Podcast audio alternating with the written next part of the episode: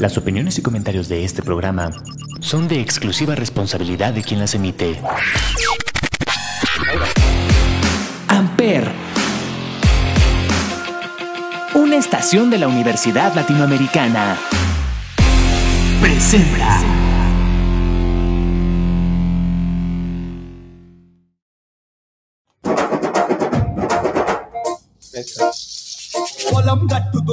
దుమ్ములోన పోట్ల గిట్ట దూకినట్టు పొలేరమ్మ జాతరలో పోతరాజు ఊగినట్టు కిర్రు చెప్పులేసుకొని కర్ర సాము చేసినట్టు మర్రి చుట్టు నీడలోన కుర్ర గుంపు కూడినట్టు ఎర్ర జొన్న రొట్టెలోన మిరప దొక్కు కలిపినట్టు నా పాట చూడు నా పాట చూడు నా పాట చూడు నాటు నాటు నాటు నాటు నాటు నాటు తీర నాటు నాటు నాటు నాటు నాటు నాటు నాటు ఊర నాటు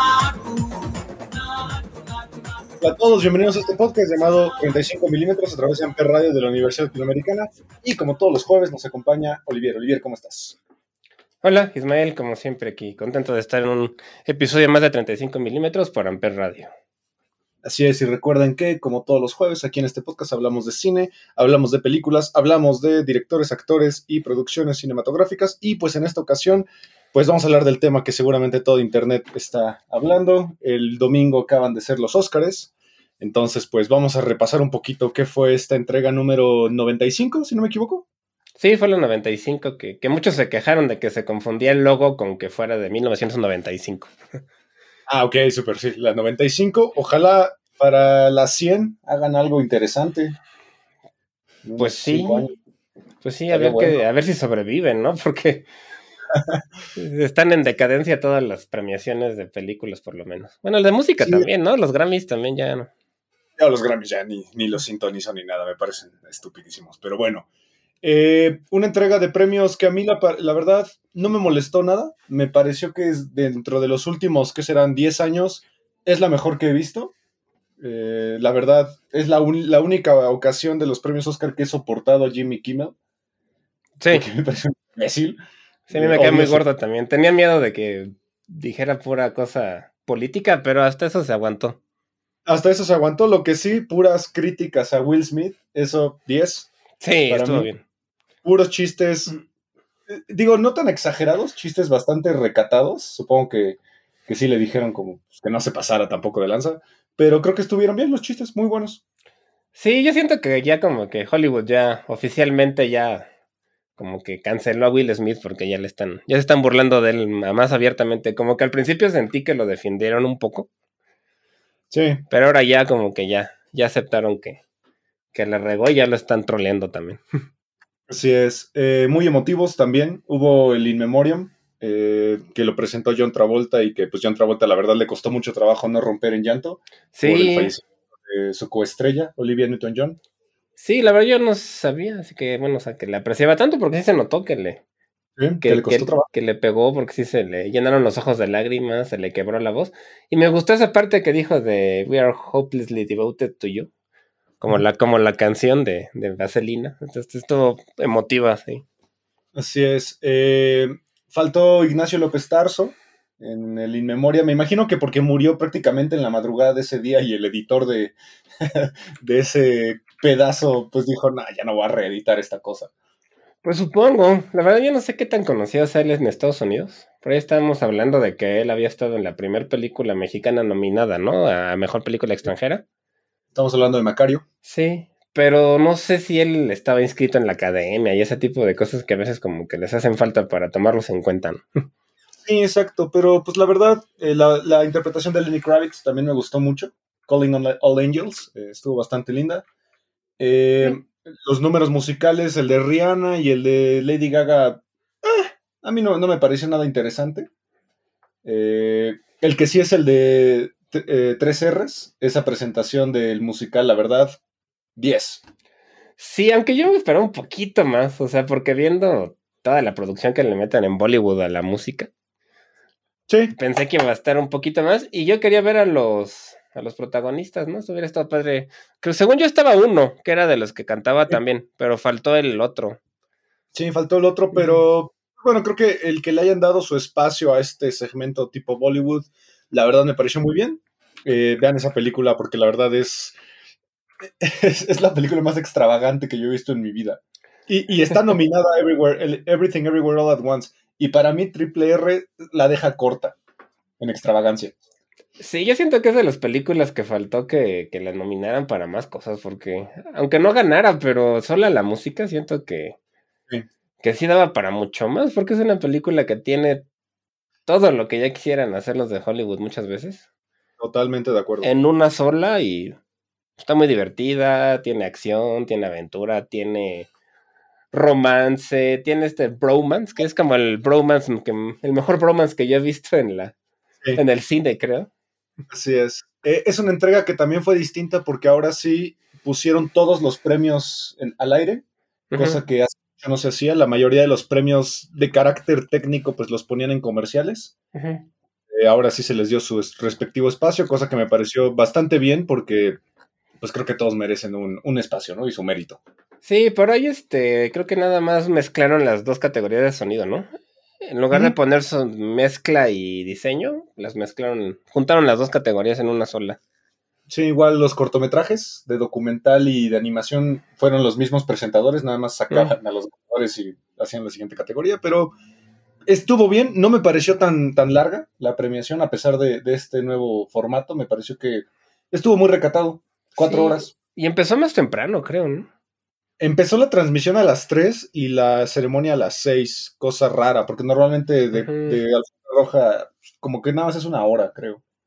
Sí, ahora la. Normalmente yo me acordaba que acababa como a las 11 de la noche, cosas así, y ahora acababa como a las ocho y media, nueve, ya estaba, ya había acabado, ¿no? Es correcto. Y eso, sí. y eso es raro. Por ahí también Sí. en In Memoriam se les fue una, una chica que de hecho fue raro porque estaba nominada a la película, la de Triangle of Sadness. Ah, cierto, que falleció. Sí, se, se llama Charlie Dean, me parece, y ella falleció pues hace poco tiempo y se les fue también ponerla y, y eso que su película estaba nominada. Igual yo pensé que iban a poner a la hija de Elvis Presley. Ah, No, también. no era, era actriz, según yo propiamente, pero pues, su papá está nominado en la película, entonces. de bueno. hecho, no me acordaba de ella también, sí. Sí, pero bueno. Vámonos a los premios. eh, vamos a analizar un poquito qué pasó. Vámonos a mejor director. Eh, algo que todo el mundo se esperaba, pero hubo una pequeña sorpresa que tal vez Steven Spielberg estaba un poquito cantado. Quizá nada más, no porque la película propiamente sea su mejor obra, creo yo que no lo es, sino por tal vez Steven Spielberg se está despidiendo del cine. Solo anunció que va a ser eh, la última entrega de Indiana Jones y un documental sobre la vida de, de John Williams. Entonces, eh, Steven Spielberg se está despidiendo. No ahí gana. una serie sobre Napoleón también creo que va a ser. de Napoleón, que van a reutilizar, según yo, el guion original que escribió Stanley Kubrick. Sí, además, ajá, va a ser como van a retomar lo que dejó Kubrick antes de morir y, Así y es. según yo la va a producir también. Así es. Y pues mejor dirección ganan los, los Daniels, eh, Daniel Wan y Daniel Schneider, Schneider, perdón, para, para Everything Everywhere All at Once. Muy cantado y estoy de acuerdo. ¿Tú? Pues sí, sí, sí. La verdad es que es una, una película que está muy completa, muy bien hecha y, y que me, me- me impresionó que le fuera como le fue, porque es una película rara también. No es fácil de comprender muchas veces, muy caótica y, y Es pues, me sorprendió que tuviera tanto éxito y pues sí, la verdad es que estos cuates lo, lo hacen los dos, pues se ve que lo hicieron muy bien.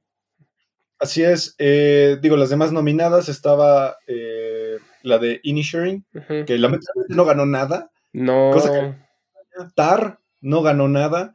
Triangle of Sadness no ganó nada. no. Entonces, pues esta categoría además está muy reducida, solo había cinco nominados. eh, para la cantidad de películas que hubo este año de mejor película, entonces, pues bueno, mejor director, eh, los Daniels por Everything Everywhere All at Once. Mejor actriz principal, ¿te parece que es justo? Mucha gente no está tan de acuerdo. No, yo, bueno, no sé, es que sinceramente yo sí creo que Kate Blanchett lo hizo mucho mejor. Bueno, no mucho mejor, pero sí mejor que, que Michelle Yeoh, pero eran películas totalmente distintas. Abismalmente distintas. Sí. Una es un drama recatado, muy, muy correcto, como lo es Kate Blanchett, y el otro es una estrafalaria tremenda, ¿no? Sí, sí, todo lo, pues sí son opuestas casi, protagonizadas pues las dos por las mujeres, pero, pero sí muy distintos, pero yo sí creo que Kate Blanchett hizo algo mucho más ¿Completo? completo o impactante que Michelle Yeoh. Yo creo que a Michelle Yeoh lo que más le, a- bueno, lo que se me hace más meritorio tal vez es que además de actuar y todo, tuvo que hacer un montón de coreografías de artes marciales muy bien hechas. O sea, es la- la- Sí. se ve que ella, bueno, digo, ya ella había hecho varias películas de artes marciales y pues se ve que es lo suyo porque lo hace muy, muy bien, ¿no? Sí, el, El Tigre y el Dragón ya es una película de culto que también ganó Mejor Película Extranjera en su año, en el Sí. 2001, si no me equivoco. Estaba Michelle Williams por The Fablemans. Que ahí, híjoles, ella, ahí sí siento que se coló un poquito. Yo la vi apenas el sábado. Y tampoco es su mejor actuación, ¿no? Siento yo que tiene media película que es súper molesta. A mí me cayó mal. O sea, como que sentí que estaba sobreactuando muchísimo. Claro. Y ya como que de la mitad al final ya se compone para mí, ¿no? Entonces como que siento que igual no... O sea, lo hace bien porque ella siempre ha sido buena actriz, pero como que no... Nada más siento que la metieron pues por Spielberg. Ok. Eh, Ana de Armas, tu chica. Pues esa, Blondie. esa nunca la vi. Ella me parece una mujer muy guapa, pero no he visto la de Blonde porque tiene tan malas reseñas que se me quitaron las ganas de verla. Sí, todo el mundo dice que. eh, además, digo, para la gente que no ha visto Blondie, eh, es un fanfic. No es una película propiamente inspirada en la vida de. de ay, de Marilyn Monroe. Es un fanfic. Entonces, pues a lo mejor por ahí también no. no la, la- la academia no se fue por ese punto, ¿no? Que por ahí es lo chistoso es que esta Michelle Williams estuvo nominada también por hacer una película de Marilyn Monroe. Por, por sí. hacerla ella de Marilyn Monroe, que era como mi semana con Marilyn o algo así, ¿no? Algo así. Sí, me acuerdo de eso. Y la otra chica que la verdad nunca vi, no he visto esa película, la criticaron mucho porque dicen que se metió como un poquito por nepotismo, porque es amiga de varias, pues de varias personas famosas en Hollywood y que estuvieron haciendo, entre ellas Kate Blanchett creo que estaban haciendo como campaña en Twitter para que la nominaran y, y se coló, pero la criticaban mucho por, porque decían que había sido por influencias más que por otra cosa. Enterito. Eh, actor principal, creo que no hay discusión. Brendan Fraser claramente se lo iba a ganar. O sea, yo creo que el más cercano quizá a, quitarle el premio, como bien decías tú hace rato, es Austin Butler o incluso Colin Farrell. Eh, pero creo que aquí Brendan Fraser era obvio, ¿no? Pues era lo que se, se venía ya a venir. Sinceramente, pues creo que todos, bueno, yo nada más vi cuatro de los cinco, la de Living no la he visto. Que ese actor Bill Knight me, me- se me hace muy, muy bueno también. Me cae muy bien desde. Love Actually, ¿no? Que es este. Sí, las de Underworld. También, o sea, es un señor que se ve que, que, o sea, es muy buen actor, aunque no he visto esa película, solo sé que es un remake de una de Akira Kurosawa. Sí, es correcto, es correcto. Eh, Pero de las cuatro, los cuatro lo hacen muy bien, la verdad. Aunque, no sé, Austin Butler, que decían que era la competencia más cercana, a mí no me, no me encantó, la verdad. Siento que es una película muy. Sí. demasiado exagerada. Sí, a mí Elvis, la verdad, ni siquiera como músico me gustaba nada. La película no me gustó, o sea, a mí me No. costó muchísimo trabajo terminarla de ver. Es una película que para mí le da tantas vueltas a, a que entiendas que él sufrió y sufrió y sufrió y que Tom Hanks es un desgraciado, que para mí terminó por quitarme el gusto. Creo que desde el- la media hora ya no la estaba disfrutando. Y es una película larga. Sí, dura como tres horas, sí, la verdad es una película larga. Para mí, mi favorito fue Colin Farrell, la verdad, porque esta película del, de Inisherin a mí me gustó muchísimo. Fue la que más me gustó de todas y pues no le dieron nada. Eh, nada. Nada, nada, nada. Y Paul Mescal lo hace muy bien en Afterson porque es una actuación muy sutil. Es una película que muchos dicen que no pasa nada y que hasta la odian porque dicen que pierden su tiempo. Claro. Pero a mí me gustó mucho porque es una película que es muy sutil. O sea, realmente en los detalles está la historia y si no te fijas en eso, pues no te va a gustar porque piensas que no está pasando nada. Pero justamente él se me hizo muy bueno en eso porque con sus expresiones, su forma, más que con sus diálogos, nada más con sus expresiones, te iba contando un poquito más y se me hizo interesante. Pero pues Brendan Fraser, la verdad es que pues lo hace muy bien y traía toda esta parte detrás, ¿no? De toda la emotividad que él había tenido en los otros premios y lo que le pasó Sí. en Hollywood, que pues, De hecho, hasta yo su discurso lo sentí muy recatado. Yo pensé que iba a denunciar un poquito más de. como en los Golden Globes. sí, justo. No, en los BAFTA, perdón, en los. BAFTA que se soltó y todo. Sí, los Golden Globes ni fue, ¿no? No, no fue, está en huelga. Ujú. Fíjate que el, pues, el problema fue justo con esa empresa. Entonces, pues bueno, Brendan Fraser se lo lleva, eh, muy merecido. Lo que no recuerdo, ¿Elvis ganó algo? Creo que Sonido, ¿no? no, no. sonido fue, creo que ganó diseño de producción, algo así. No, tampoco. Creo que tampoco. No ganó nada, Creo creo. que no ganó nada, ahora ahorita lo checamos bien, pero creo que no. Sí. Y la verdad Eh, es que la de la ballena, estaba escuchando ahora en la transmisión que, que su traje pesaba 80 kilos, o sea, Sí, y es que lo que único, peso yo. lo único que dejaron limpio fue la cara para las expresiones. sí, no, pobre, o sea, la verdad es que moverte en eso. Sí. Y, él es un cuate grande, pero traer 80 kilos encima está difícil. Sí, así literal te está cargando a ti. Sí, justo. Sí, que estaba sentado por lo menos, pero aún así, qué incomodidad. Exacto. Actor de reparto, eh, una sorpresa. Yo, yo, no, yo me- no me lo esperaba, me lo esperaba un poquito más de Brendan Gleeson para la de Inishirin. Eh, pero se lo lleva Kim Jung-hwa eh, por Everything Everywhere All at Once. Nunca había visto a un tipo más emocionado No. por ganar. Que desde. Ay, La vida es bella. Ah, claro? Roberto Benini. sí. Benini, jamás había visto a alguien tan emocionado. No, yo creo que eso fue gran parte del por qué ganó tantos premios, ¿no? Porque él, o sea, sí lo hace muy bien, también se tuvo que aprender unas coreografías de artes marciales bastante... com- A mí me gusta mucho cuando golpea a todos con una cangurera nada más. Genial, sí, es, es el pico de la película para mí. Y aparte, esos nada más son los primeros 15 minutos. Sí, y pues interpreta un montón de personajes en uno mismo, ¿no? Con, eso de que van cambiando de, de dimensiones y todo esto, Sí. pues hace muchos personajes. Pero él Estás- como persona, en todas las premiaciones se veía tan emocionado y le agradecía a Sí. Spielberg y cómo abrazó a este Harrison Ford y le dio besos. O sea, el Sí, cuate ¿quién cae no súper bien. Eh, que no lo ubique, él fue parte de los Goonies, fue parte de Indiana Jones, o sea, prácticamente le debe su carrera a Steven Spielberg. Justo. Él fue como un niño actor que cuando creció ya perdió trabajos y ya no salía prácticamente en nada, ¿no? Y lo rescataron los, Lo rescataron los, los Danieles, los Daniels. Los Daniels, exacto. Eh, actriz de reparto, otra vez Everything Everywhere All at Once, se lo lleva la grandiosa Jamie Lee Curtis, aunque ahí yo no estaba tan de acuerdo. Me parece que tiene un papel mucho más interesante la hija, Stephanie Shu, pero yo pensé que se lo iba a llevar Angela Bassett por Black Panther. Como que también estaba medio cantado, ¿no? Pues yo creo que inclusive ella, ¿no? Pensaba porque cuando la pusieron su rostro cuando perdió, sí se ve, sí se ve que le pegó fuerte. Sí, no, no, no soportó precisamente esa, esa, esa pérdida. La verdad Eh. que, por ejemplo, a mí la Kerry Condon, la de Inisherin, siento que lo hizo también muy, muy bien. Y Angela Bassett, pues nunca vi la de Wakanda Forever, pero también fue como que por una película de ese estilo se me hace... O sea, ella es buena actriz, pero como que yo siento que la metieron un poco porque es Black Panther y querían darle alguna premiación. Sí. Y, y es como lo mejor que hay en la película su actuación.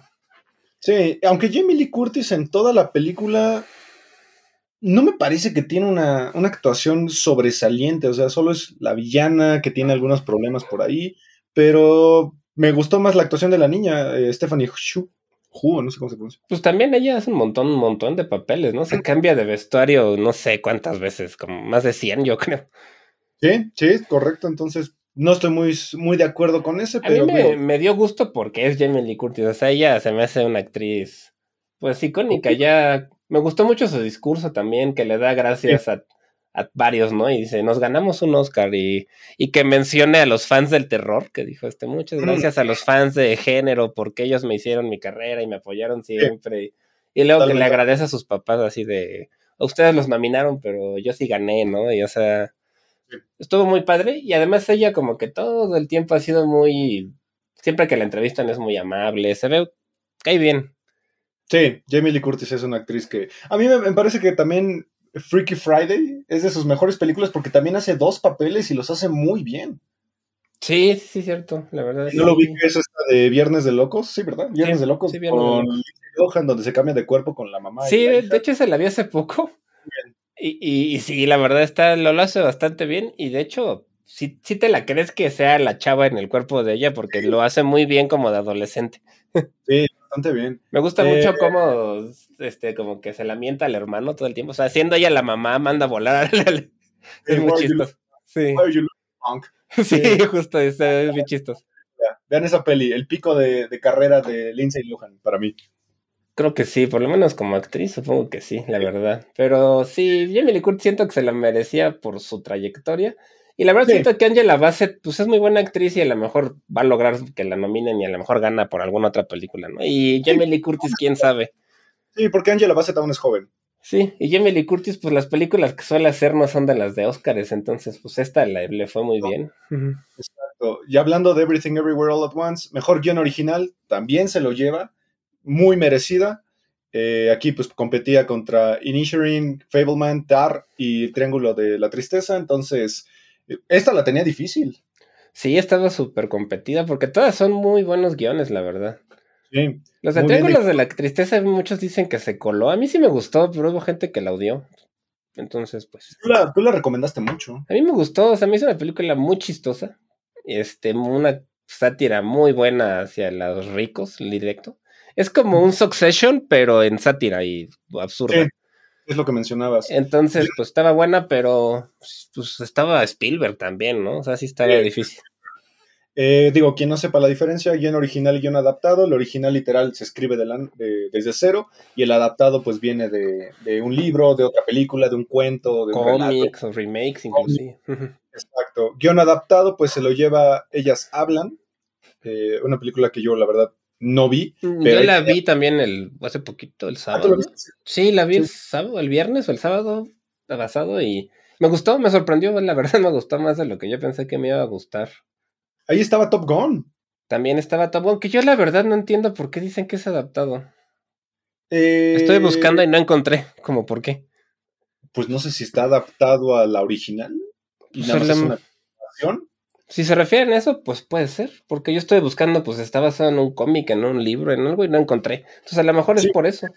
Pues sí, está, está raro. Eh, sin novedad al frente, aquí se lleva mejor película internacional, cosa rarísima, porque yo, yo me esperaba completamente que ganara Argentina en 1985 y creo que todos, ¿no? Pues yo creo que tal vez fue una cosa de Latinoamérica. que, Puede ser. que como que aquí en Latinoamérica le echaban muchas porras y pensábamos que iba a ganar.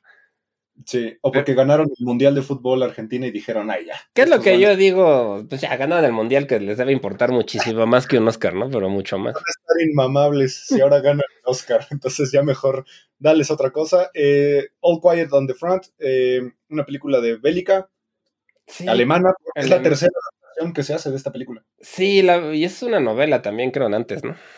Es una novela. eh, es la primera vez que se adapta de manera alemana, que se supone que es la, la forma correcta en la que debió haber sido adaptada. Pues sí. Es un porno bélico literal. Toda la película literal son cosas de guerra. Entonces, si son fans de eso, pues a lo mejor es este tipo de película. Si no, Por pues, eso no me gustó tanto, porque está súper bien hechas así, ¿no? O sea, toda la producción, la fotografía, inclusive las actuaciones están muy bien hechas.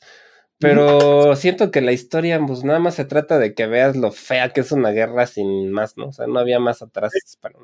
Sí. Mejor documental. Eh, ganó Navalny, que es una película que habla sobre un opositor ruso en la- eh, que está de prisionero político, porque se puso al gobierno de Vladimir Putin.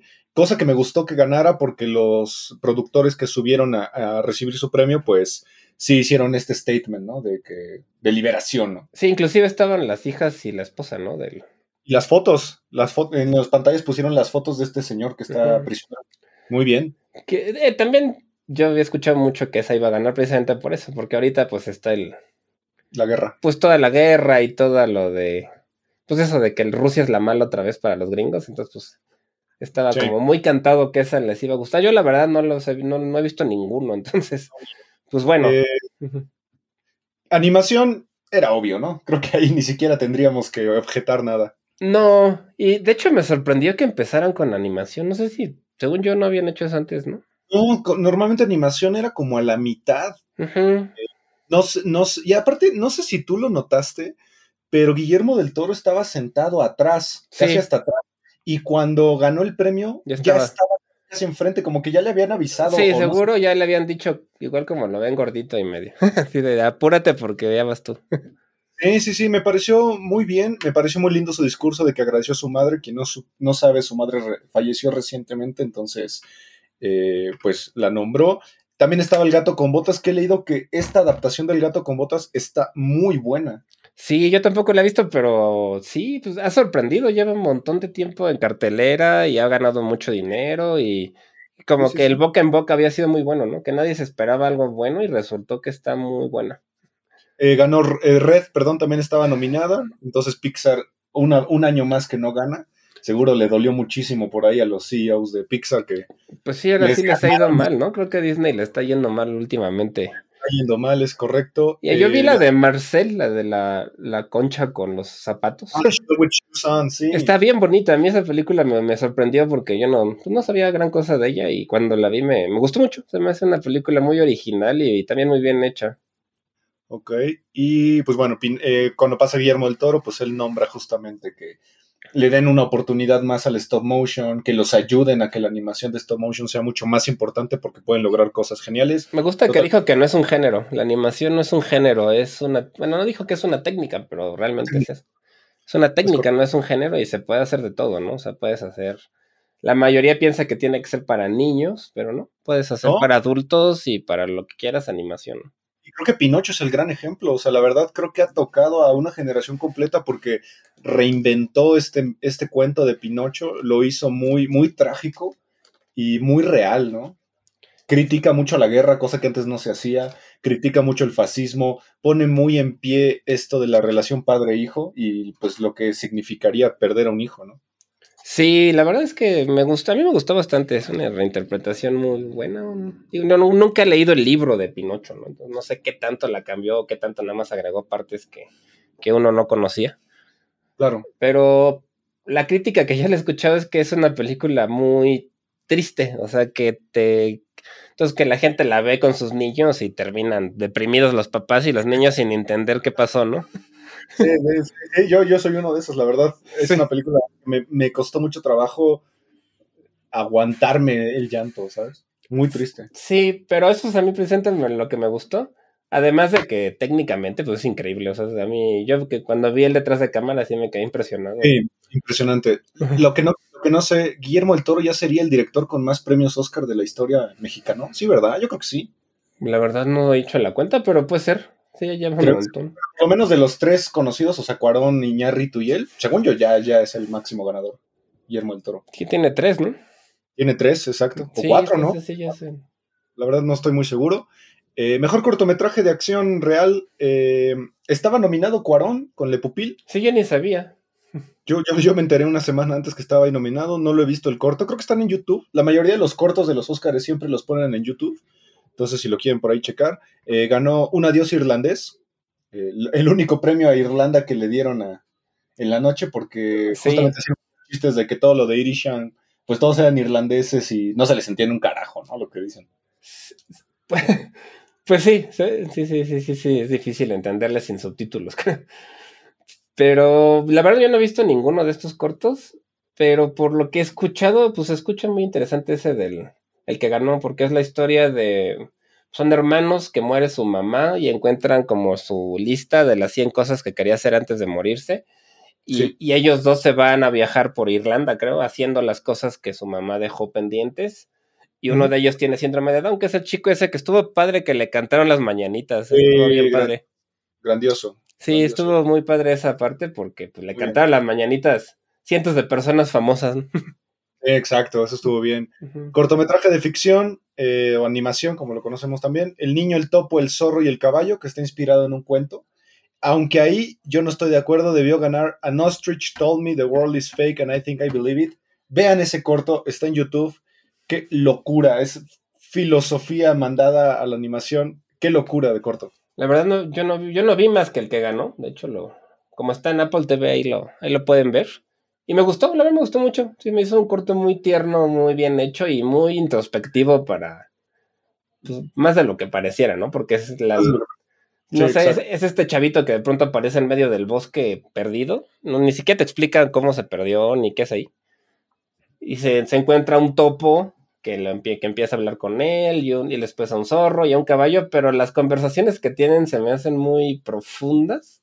Sí, sí, totalmente. Aunque al- la crítica que escuché, creo que tienen razón, es que son como una serie de, van diciendo, los diálogos son puras frases como motivacionales, una tras de otra, pero me gustó, a mí sí me gustó.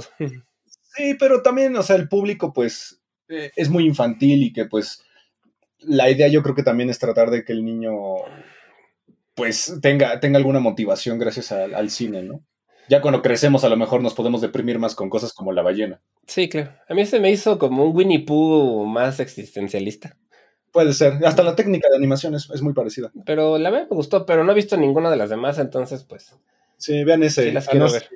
An Ostrich, An Ostrich told me the world is fake and I think I believe. Que me gusta el título, la verdad. Sí, desde el título. Hay una que ni siquiera pudieron mencionar como tan cómodamente porque Ah, hay sí. uno que se llama My Year of Dicks. No le, esa está en Vimeo, no la he visto, pero la pueden ver en Vimeo y, y también he escuchado que, que inclusive cuando presentaban estos cortos como en como festivales o presentaciones especiales para poner los cortos, tenían que avisar que es, si hay niños, váyanse porque este es para adultos. Es un disclaimer, sí, exacto. Ujú. Eh, cortometraje documental ganó nuestro bebé elefante. Ese no lo he visto. Yo solo vi uno que se llama Hall Out. Eh, está bueno. Pero el de nuestro bebé elefante, pues.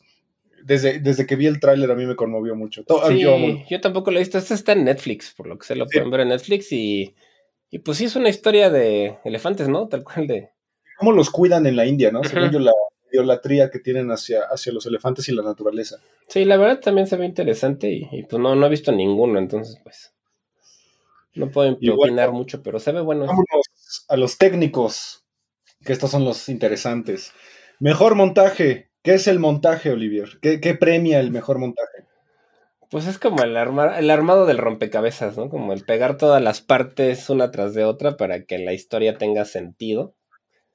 Es edición, ¿no? De alguna Ajá, manera. se- edición, montaje es edición, este, y, y pues no, no es nada más saber usar Premiere o DaVinci o algún, sino saber cómo contar una historia a través de imágenes que se van sucediendo, Sí. una tras Hay un, mito, hay un mito urbano que, que me gustaría que tú nos desmintieras. ¿Es cierto que un, ed- un director no debe ser el editor? ¿Tú cómo ves eso? Yo he escuchado muchas veces eso y por eso de repente hay películas que sacan el director Scott, Sí, como Zack Snyder, como Zack Snyder, justamente.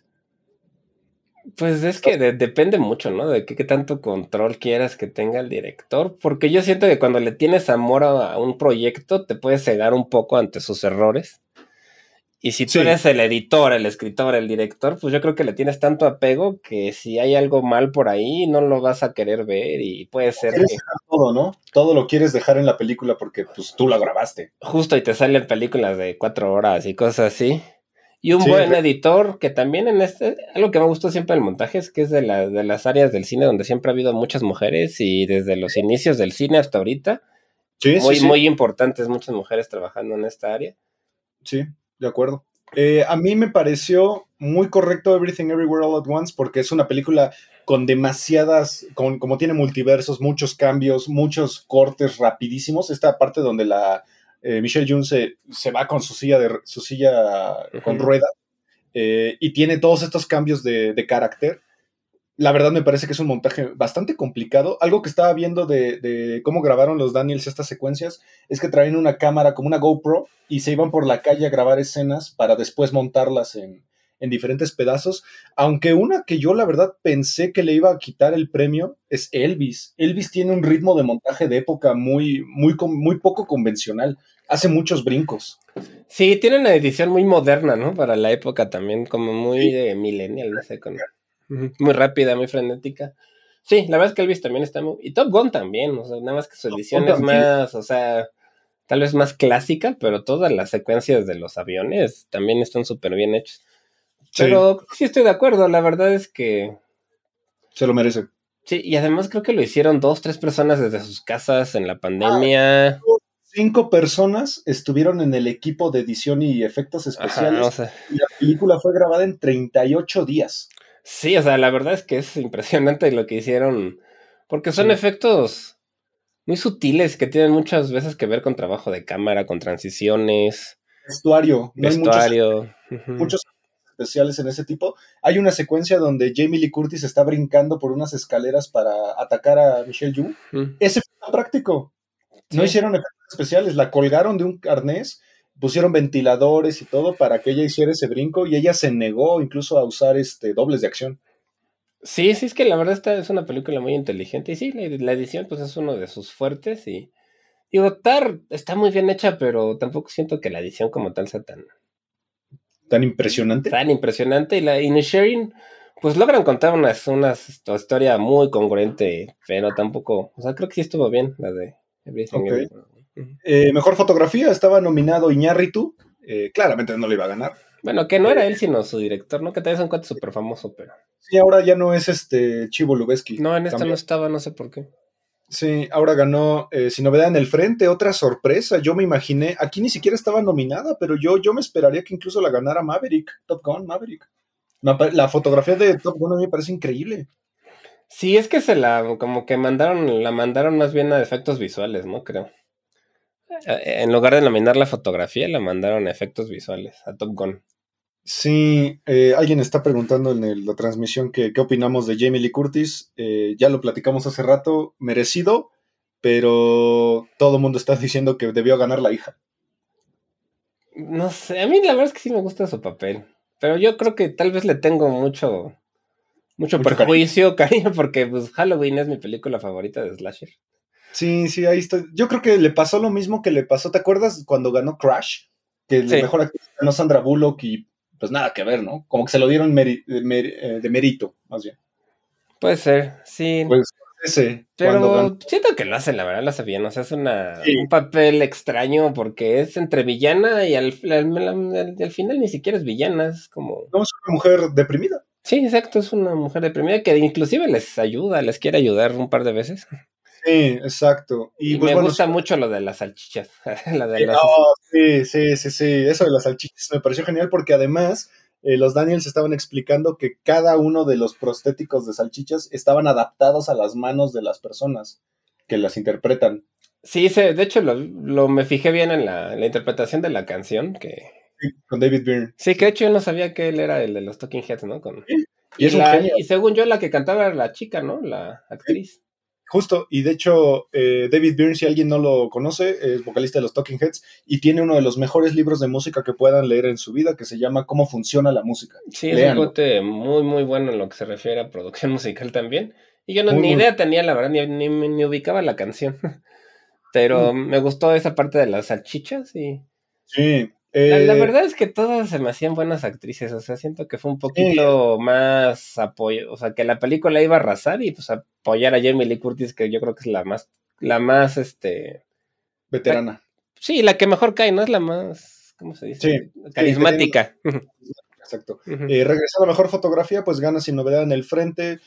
Película de guerra que, pues claramente, la fotografía está impecable.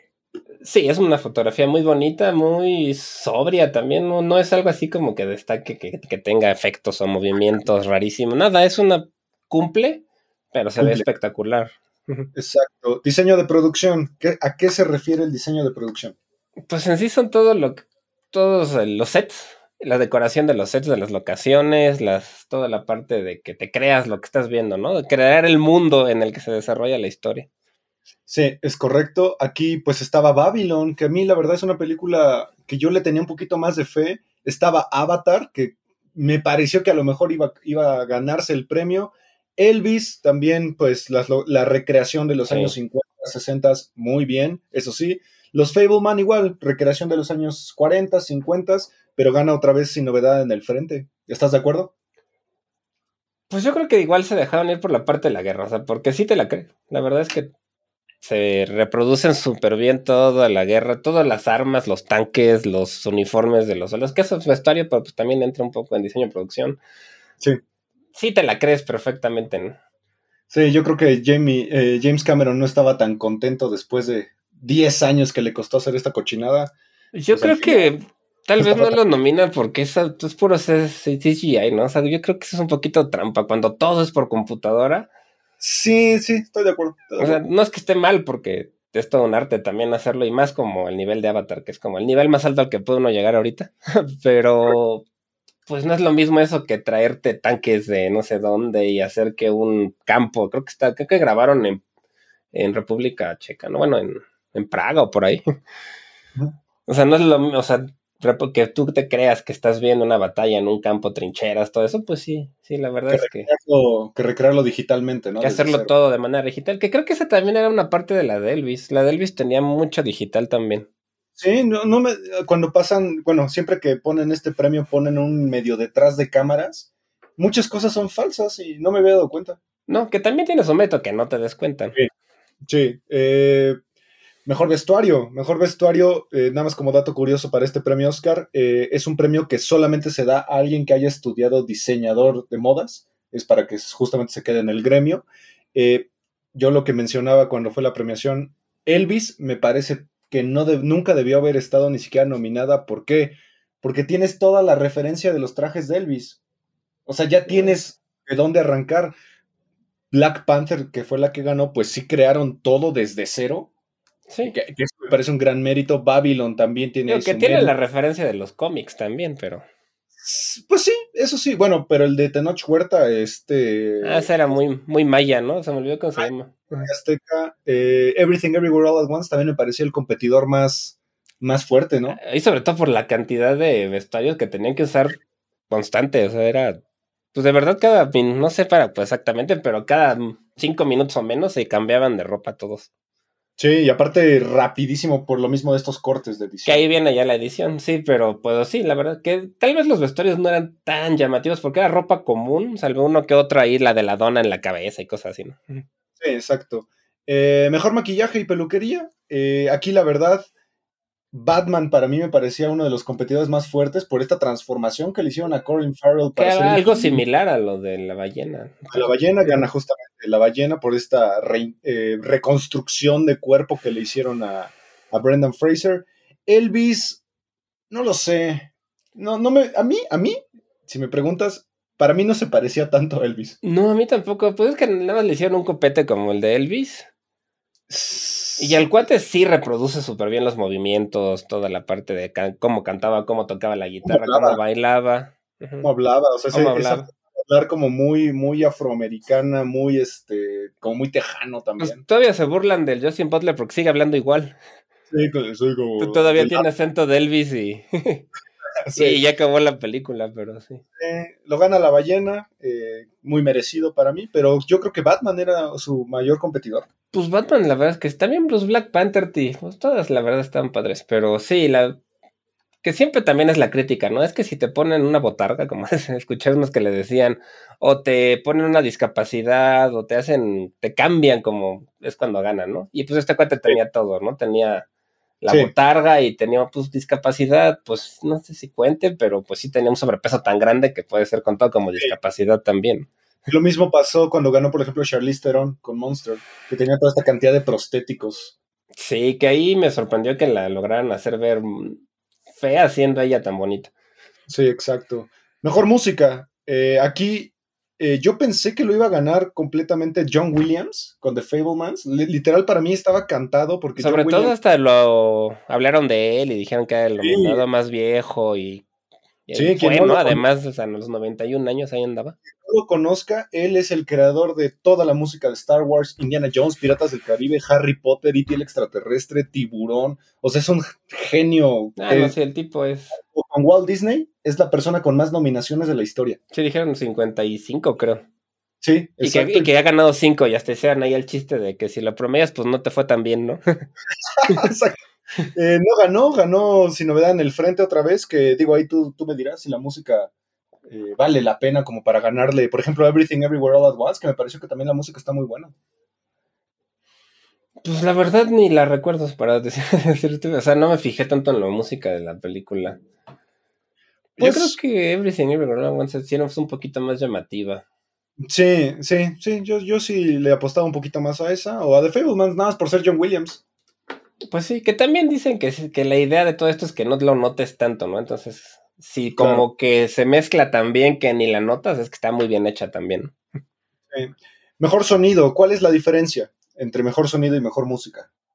Ah, pues es que en general el sonido es toda la mezcla que hacen de los efectos especiales, todo lo que suena en una, todo lo que escuchas. Si se mueve el Olis. motor, si tocas algo, si tocas la puerta, si estornudas, los diálogos, todo lo que escuchas que no es música princip- precisamente. Exacto, aquí, para mí, qué bien que ganó Top Gun Maverick. Esos sonidos que recrearon Sí. de los aviones, qué chingón que la neta que ganó. Elvis, para mí otra vez, era algo relativamente copiado, que no tenía mucho chiste, creo yo, creo yo, que no tenía mucho chiste, porque al final de cuentas, pues son grabaciones de Elvis, presentaciones en vivo, que no, no le veía mucho sentido. Eh, de Batman también, me parecía que tenía muy buena oportunidad. Yo lo Sí. mucho a mí me gustó Sí. mucho. No, la verdad es que la de Batman. Sí, sí es una muy buena película y sí tenía bastantes posibilidades en todos estos tipos de premios más técnicos. Y sí, la verdad, si hubiera ganado Batman no me hubiera molestado ni nada, pero por lo menos, pues siento que fue el premio de consolación de, pues por lo menos le damos algo a Tom Gunn, aunque de todas formas se va a enojar Tom Cruise, pero bueno. Yo, yo no puedo creer que a mis 30 años esté elogiando Top Gun. O sea, jamás me esperé elogiar a Top Gun, pero es una película que la verdad me llevó una grata sorpresa. Y sí, yo creo pues casi todo el mundo. La verdad fue una, yo también, o sea, fue una película que, que sí, o sea, la original sí me gustó, la vi, mm, me acordaba un poquito, pero yo no esperaba nada de esta y... Pero creo que ahí es el, eh, como que no tomaba uno en cuenta a Tom Cruise y la verdad es un cuate que todo lo hace bien, ¿no? O sea, es un tipo que le, que le echa ganas a todo lo que hace.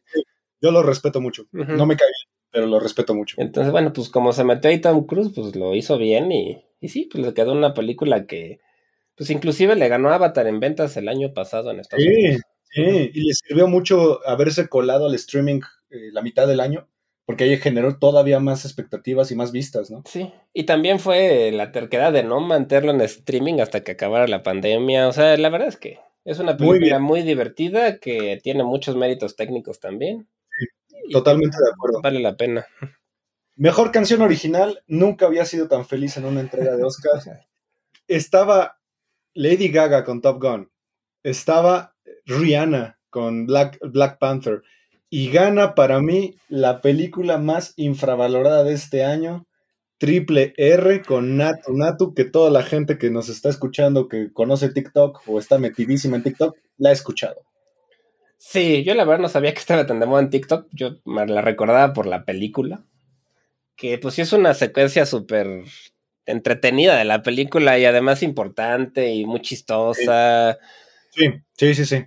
Y ayer justo estaba después de los premios, estábamos viendo un documento, bueno, es como una entrevista con el director de la película y hablaba de esa escena nada más y de la canción y de todo el detalle que le habían ponido, puesto, de todos los días que se tardaron en grabar, o sea, no fue algo, se tardaron varias semanas, Sí, que todo, o sea, le pusieron atención a todo, a la cara que hacía hubo, todos los extras, o sea, mu- mucho mérito, la verdad, y, y la canción, pues es muy divertida, siento que sí. fuera de todo eso, es muy divertida la canción.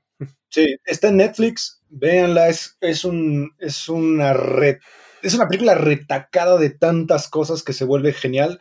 Ténganle un poquito de paciencia, dura tres horas. Sí, Sí, pero a mí me sorprendió, a mí me aflojera verla cuando vi cuánto duraba. Pero se te pasa, sí. se te va Exacto. Y teníamos la idea de, bueno, pues ya la ve- vemos hora y media y luego la retomamos y ya ya no quise dejarla para, no, pues ya de, vamos a acabar de verla porque ya estaba yo picado ahí con la... Y Sí. siento que fue una película que yo no entiendo cómo es que la India no la mandó a la... a- de.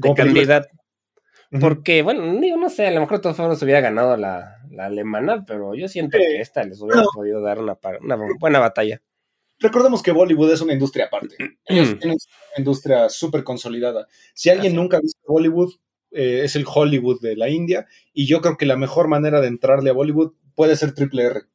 Sí, y, y si no estoy, no sé cuánto ganen, pero seguro le dan batalla a Estados Unidos en cuanto a lo que ganan de dinero. ¿eh? Es un micromundo que tiene Ujú. mucha, muchos, muchos años y está súper consolidado. Uno de los premios más polémicos, quizá, mejores efectos visuales. Estaba cantado Avatar, creo, pero para mí el mérito de esta, de esta categoría se lo debió llevar Top Gun, para mí. Pues sí. Sí, es que ellos, bueno, que por ahí pasaron unas, unas escenas en las que sí se veían los jets y todo como habían sido hechos por computadora, que yo tenía la idea de que todo había sido real, ¿no? Entonces, bueno, si no me di cuenta de que metieron esos efectos inclusive, pues con más razón tiene mérito, ¿no? Porque, Sí, sí, sí. pero pues Avatar, o sea, si el tipo se tardó, ¿qué? 20 años, no sé cuántos fueron. Tardó 10 años en hacer la 10 segunda. años en hacerlo para la tecnología y todo. Pues sí, o sea, pues Avatar es un efecto visual de tres horas, pues sí. Sí, es, una, es un orgasmo audiovisual eh, de tres horas, como, como mencionamos. Una película que para a mí, la verdad, me pareció desgastante. O sea, yo a la hora ya estaba así de carajo, quiero ver una manzana real, lo que sea real, no me importa, pero o sea, me, me desgastó mucho. Eh, pero yo creo que es un premio que se lo dieron a James Gunn como para... por mérito de los años que se tardó y la... Eh, la James Cameron. James James Cameron, perdón, y por la inversión a la tecnología que le ha metido, ¿no? Pues sí, pero yo creo que a él eso le importó nada, pues ni fue también. Exacto, ni fue. Y pues bueno, vámonos al premio de la noche, el premio más esperado, el último premio de, de la noche, mejor película, sin novedad al frente, Avatar, Inisherin, Elvis, Everything Everywhere All at Once, The Fableman, Tar, Top Gun Maverick, eh, Triangle of Sadness y Ellas Hablan. Gana Everything Everywhere All at Once y la gente enloquece. Sí, la verdad es que fue, está bien, ya también todos se lo esperaban realmente. Yo por ahí escuché mucho de que le iban a dar a Spielberg por ser Spielberg. O sea, que era como su... No, no estaría de acuerdo, yo no estaría de acuerdo. No, yo tampoco, yo, yo vi The Fablemans y no, no, o sea, me gustó, es una película bonita, está bien hecha, pero no, o sea, no, siento que cualquier otra de Spielberg es mejor, sinceramente, que The Fablemans. Ah, sí, sí, sin duda, sin duda. Pero a ver, de las películas recientes que son como tributo a la carrera, eh, Once Upon a Time in Hollywood, Quentin Tarantino, The Irishman, eh, Martin Scorsese y The Fablemans de Steven Spielberg, ¿con cuál te quedas? Yo, yo Tarantino. Yo también. Es que es diferente, ¿no? Porque en unas, como que la de Spielberg sí fue sobre él y su vida. Y yo la verdad me esperaba más sobre el cine, porque sí sale mucho, o sea, sí graba mucho el de él de chavito y se ve cómo hace las películas y todo. Pero siento que más bien es la historia de sus papás y de su divorcio. Sí, sí, sí, sí, sí. Es una película muy, muy familiar que se opone a, a lo cinematográfico, ¿no? Y, o sea, me gustó porque sí tiene esas cosas de nostalgia. A mí siempre me ha gustado ver películas de cine, ¿no? Pero Sí. no sé, como que. Y por momentos se me hizo como una película de Hallmark. O sea, siendo Spielberg, siento. O sea, siento que la hizo demasiado cursi y que, digamos, en cuanto a producción, le faltó para ser Spielberg. O sea, si fuera cualquier otro, dices, ok, está, pero para ser Sí. Spielberg, dices, es que, o sea, tú, man, no manches. Sí, o bueno, a ver, vámonos a, a un sector más reducido. Tar, Everything Everywhere All at Once, Inisherin o Sin Novedad al Frente. ¿Te parece que debió ganar Everything Everywhere All- at Once? Para mí debió haber ganado a la de Almas Perdidas de Inisherin, como le pusieron en español. Fue la que más me gustó a mí. Pero entiendo por qué no ganó nada, porque es una película muy rara y muy... Tiene ahí toda esta parte de los dedos, es que es spoiler. A mucha gente sí la sacó como de onda. Y, y siento que ahí perdió como muchos, muchos fans. Audiencia, sí. Sí, y pues es una película de irlandeses. No hay una sola persona afroamericana en la, toda la película. Y, y Hollywood se va muchísimo por la parte también políticamente correcta. Y era como el, el turno de los asiáticos, ¿no? Sí, de hecho, en Everything Everywhere All at Once, pues prácticamente la única persona estadounidense blanca que conocemos es Jamie Lee Curtis. Todos los demás casi, casi son trajes asiáticos. Y está bien, ¿eh? No, no tengo nada en contra. Mí El cine asiático me encanta. Sí, Y aparte el cine de artes marciales, para mí, es un muy buen tributo, por ejemplo, a Bruce Lee, a, a Jet Li. De hecho, dato curioso, eh, originalmente Michelle Yeoh no iba a ser la protagonista, iba a ser Jackie Chan. Eh, lo, lo decidieron cambiar por una protagonista mujer y para mí fue un acierto. Es sí, una película bueno. muy buena, muy entretenida, confusa a veces, puede ser, pero yo creo que es de esas películas que si le pierdes tantito la atención, sí te pierdes. Pues sí, es que es pasa demasiado todo el tiempo. Pues hasta el mismo título lo dice, ¿no? Pasa, Pasa todo en todas todo- partes al mismo tiempo. Es- exactamente. Eh, muy filosófica. Es una película que para mí es un MacGuffin de dos horas, porque toda la película del multiverso para mí es un MacGuffin. La película prácticamente se trata de una señora que tiene problemas con su esposo, tiene problemas con su hija y trata como de mantener a su familia en calma, ¿no? Sí, como a través de ir viendo más o menos cómo pudo haber sido ella en otras vidas, si hubiera tomado otras decisiones. Ese argumento es genial de qué pasaría si yo hubiera hecho A, si hubiera hecho B, hubiera hecho C. ¿Cómo Es lo que a mí me gustó porque trataron un tema que puede llegar a ser tal vez muy pesado o muy aburrido de una manera muy, muy entretenida, con, pues, con una película de acción. Y cómica, es muy cómica. Sí, también, sí, sí. Entonces, a mí me da mucha risa toda esta parte del, del dildo ese que, que se quieren, que a veces que se tienen que hacer, a- hacer algo como estúpido para cambiar de, para absorber como los poderes y esas cosas. Sí, yo de Que tienen ahí como un premio que ni me acuerdo qué era, que tenía Lee Curtis y se pelean por bien quién se lo encaja. Yo la cagué, porque yo la empecé a ver y le dije a mi mamá, ve esta peli, está bien chida. Y de repente pasó lo de los dildos y dije, carajo, ¿por qué le dije a mi mamá? ¿Qué está pensando ahorita mi mamá? O sea, para una persona conservadora, pues sí, no es una, una escena, pero yo cuando la vi, todo el mundo se estaba riendo. Sí, no, es, es una brutalidad. Es una película que incluso tiene una secuencia de seis minutos donde dos piedras tienen una conversación sin diálogo, sin audio, literal son subtítulos. Es el cúspide de la película para mí, esa conversación de las piedras. A mí me gustó mucho también esa secuencia, me llamó muchísimo la atención. Y es cierto que es la más filosófica, además de. Sí, sí, sí, sí. Que aparte, eh, este hoyo negro que, que destruye el multiverso sea un bagel. O sea, eso habla de que la película también es una propia sátira a sí misma. Literal, lo que dijo, creo que fue Hugh Grant, me pareció muy acertado. Es como si metieras a tu mamá a la Matrix. Sí, justo, sí tiene. Qué un- buen sí. chiste. Muy buen chiste y muy acertado. Sí, sí, sí, la verdad. Y no sé, a mí me gustó eso de las piedras porque a pesar de que son dos piedras literal con ojitos de estos de, de burbuja, este, Sí, sí, expresan más que yo creo que muchísimos actores del cine mexicano actual. Elvis. Esa más, güey, Elvis, sí. Sí, o, o que toda la familia de Derbez juntos, o sea, y eran dos piedras. Sí, sí, sí. Yo no sé si viste al final que Brendan Fraser se tomó una foto con Eugenio Derbez y yo vi todo internet. Ojalá hagan una película juntos. Ojalá No. y no. No, Please. No, Brendan Fraser, no lo hagas. no digo que Derbez es un tipo que tiene su talento, Ay, no, yo no lo soporto. No o sea, puedo. tiene un talento como para saber dónde meterse y dónde como seguir vigente, ¿no? Pero, pero no me gusta tampoco. Es un parásito del cine ese güey. para. Eso, pues sí. Bueno, es que ser parásito tiene su chiste también. Parásito y su nepotismo. También, eh, sí, eso sí. Eh, eso no. Pero bueno, Everything Everywhere All at Once fue la gran ganadora de la noche. Siete premios de once. Eh, la las dos películas que según yo han ganado más premios en la historia es El Señor de los Anillos, El Retorno del Rey y Titanic. Titanic. 11, No me ¿O Avatar? ¿Uno? No, ¿verdad? De las de Avatar también por ahí ganó. Sí. La- Pero pues se llevó casi todo, casi todos los de actor se los llevó menos actor principal, porque ni siquiera tenía nadie ahí nominado. Si y no se lo además hubiera de, de todas, creo que es la de menos presupuesto. No y estoy posiciona, seguro. posiciona otra vez a A24 como la productora que está ahorita a tope. Esa productora pues, se la rifó. Casi todas las películas eran la mitad, porque la de Banshee, la de Everything Everywhere All at Once, Triangle of Sadness. Son de A24. Y Everything Everywhere All at Once acaba de destronar a la de Uncut Gems como la película de A24 más exitosa de la Más historia. Sí. Yo creo que nadie de ellos se lo esperaba tampoco. ¿eh?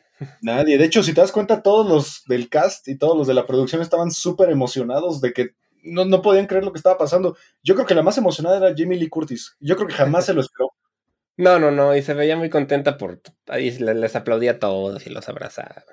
Se ve Sí. que se hice, bueno, no sé si es acto, pero parecía que se lograron llevar muy bien todos.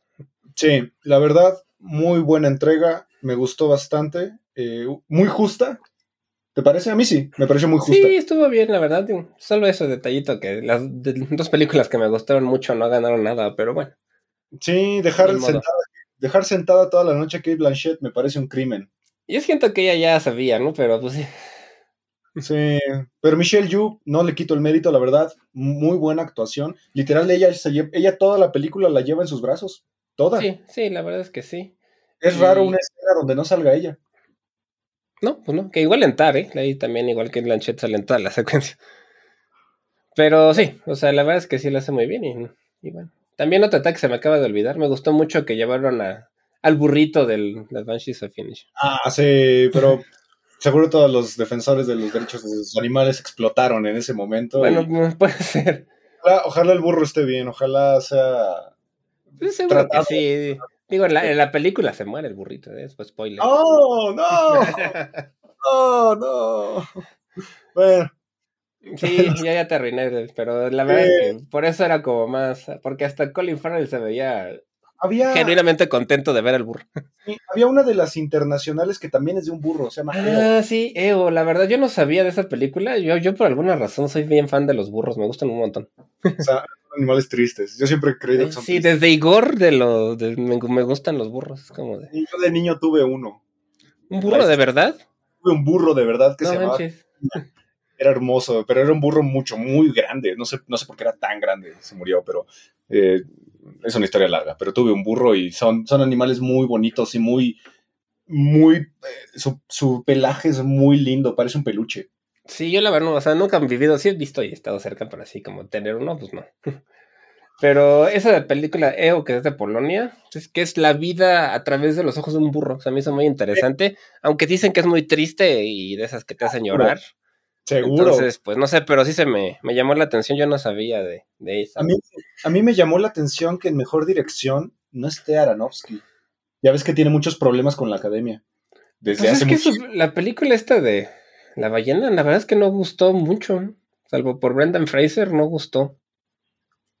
Pues sí, ni siquiera nominaron a la niña. A mejor actriz. No, solo a la compañera de Brendan Fraser. Sí, no la nominaron, qué raro. Y no le dominó nada, ni en dirección, ni en guion, nada. Más que Brendan Fraser y, y ya. Sí, Pues sí. pero pues bueno, fue una, fue una entrega de premios para mí muy buena, Sí. de las mejores que he visto en años. Eh, Jimmy Kimmel me pareció que estuvo muy recatado, muy asertivo. Los chistes del oso este, del oso Cocaine Bear, Ah, eso se me hizo como Horrible. publicidad. Así Eh, de qué chafa, o sea, no, no promociones tu película. aquí. horrible. O sea, Esa además- película sí la quiero ver, ¿eh? pero. Sí, sí, sí, pero fuera de lugar. Eh, De hecho, Sí. ubicas a esta chica, la que ganó el premio Nobel de la Paz, esta ma- Ah, la mala, sí, que también se veía que la. incomodísima, estaba así de, güey, déjame en paz, ¿quién eres tú? Que también no sé para qué la vaya, o sea, no, como que no es como. No Pero. muy bien qué fue. eh, a lo mejor si alguien sabe, porfa, escríbanos, porque yo no sé a qué fue. Eh, pero igual, eh, ves que la presentó Elizabeth Banks y traía, parecía que se había puesto una peda el día anterior y ni siquiera podía hablar bien. De hecho, ella se ent- entró tropezándose con el vestido. Sí, sí, sí. Yo pensé que era un sketch, pero no. Yo también, pero no, sí estaba tropezada, es que estaba enorme su vestido. Sí, eh, otra sorpresa de la noche también, Hugh Grant y Andy McDormand. Qué Ah, gusto, sí. qué gusto haberlos visto. Eh, muy buen chiste el de Hugh Grant, de que Andy, Andy se veía bien y él ya, ya no. Que- él lo sentí como muy genuino, como si no hubiera leído el prompt. Un Porque chiste las- muy- normalmente se nota que están leyendo y él se veía como si no. ¿Quién sabe? sí, sí, los chistes, por ejemplo, también de La Roca, pues me parecieron os- estupidísimos. Y además se vistió muy feo, bueno, como ese trajo, traje color salmón, no sé, se veía feo. Sí, no, yo, yo, yo que vi la alfombra roja, es Rosa Ballet. Rosa Ballet, ah, claro, como el beso, no lo había, pero no me gustó, estaba feo. Pero pues bueno, esta fue la entrega de los premios Oscar número 95, eh, año 2023. Eh, muy buenos, muy justos y Sí. pues Everything Everywhere All at Once fue la película que se llevó la noche. Pues sí, la verdad, sí, y bien, sí, bien, este, bien merecido. Y pues ni modo, lástima que a las otras les tocó ahí un año donde arrasó esa película. Y... Así es. Eh, esa la pueden encontrar en Amazon Prime. Véanla, es una locura. Es literal lo que dijo Hugh Grant, me parece súper asertivo. Meter a tu mamá a la Matrix. Punto. Sí, la, la verdad es que sí es muy buena descripción y, Sí. digo, si no han visto la película, véanla porque es muy, la verdad es buena. Tal vez no es para todos si no les gusta la acción y eso chance les parezca muy larga. La crítica Sí. que he escuchado más es que le, le sobran como 20 minutos porque se vuelve muy repetitiva y puede ser que sí. Un poco, un poco, pero para mí es una película que está llevada con mucha maestría. Al ser un tema tan complejo, te lo dejan como muy, muy light, creo yo. Sí, sí, sí. Y, y el final que se me, se me hizo un poco cursi, ¿no? Pero bueno, es, Es es, es común, sí, en el cine que pasa ese común. tipo de... Y pues bueno, gracias por escucharnos otro jueves aquí en eh, 35 milímetros a través de Amper Radio de la Universidad Latinoamericana. Olivier, muchas gracias por otro jueves. Muchas gracias a ti también, Ismael. Gracias a Amper Radio y a Laula por el espacio. Y no nos olviden de checar nuestro podcast de música 35, digo no, Sonidos en el Aire. Los miércoles. Ajá. Y pues si no han visto las películas nominadas, pues creo que sí vale la pena ver todas, ¿no? Bueno, tal vez Avatar sí me las saltaba. Y Elvis, horrible. Pero sí están buenas, la verdad es que sí están Top buenas. Gun. Vean Top Gun. Top Gun. Qué perra joya de película. Alguien me preguntaba, ¿es necesario ver la 1? No, Yo- Para entender un poquito la melancolía de una escena, la Ajá. de este, Val Kilmer, pero fuera de eso, creo que no, ¿eh? pues no, y en medio te, y te van explicando un poco quién es quién, ¿no? Porque ahí en los diálogos poco a poquito te van Sí, explicando. es que recordemos que ya pasaron más de 30 años, ¿no? Desde la última. Ay, no sé, pero ya ni quiero saber porque me siento viejo. Entonces, sí, no, no es necesaria. Gran película. Vean el detrás de cámaras de cómo la hicieron, porque qué poca madre. Qué genialidad. Sí, la verdad es que es muy, muy. Muy, muy bien. Sí, sí, vale la pena. Pues esa ya está, creo que en HBO o en Paramount. Está en Star Plus. Creo que está en Star Plus, sí, Star Plus y Paramount creo también está. Así es. Nos vemos el siguiente jueves y hasta la próxima. Hasta la próxima.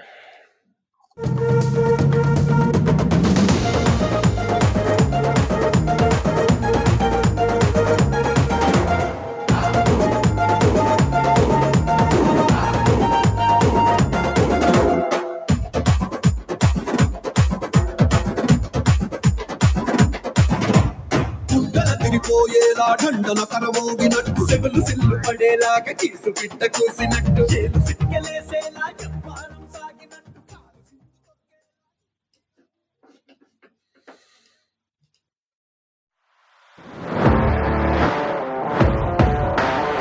Amper, donde tú haces la radio. Presentó.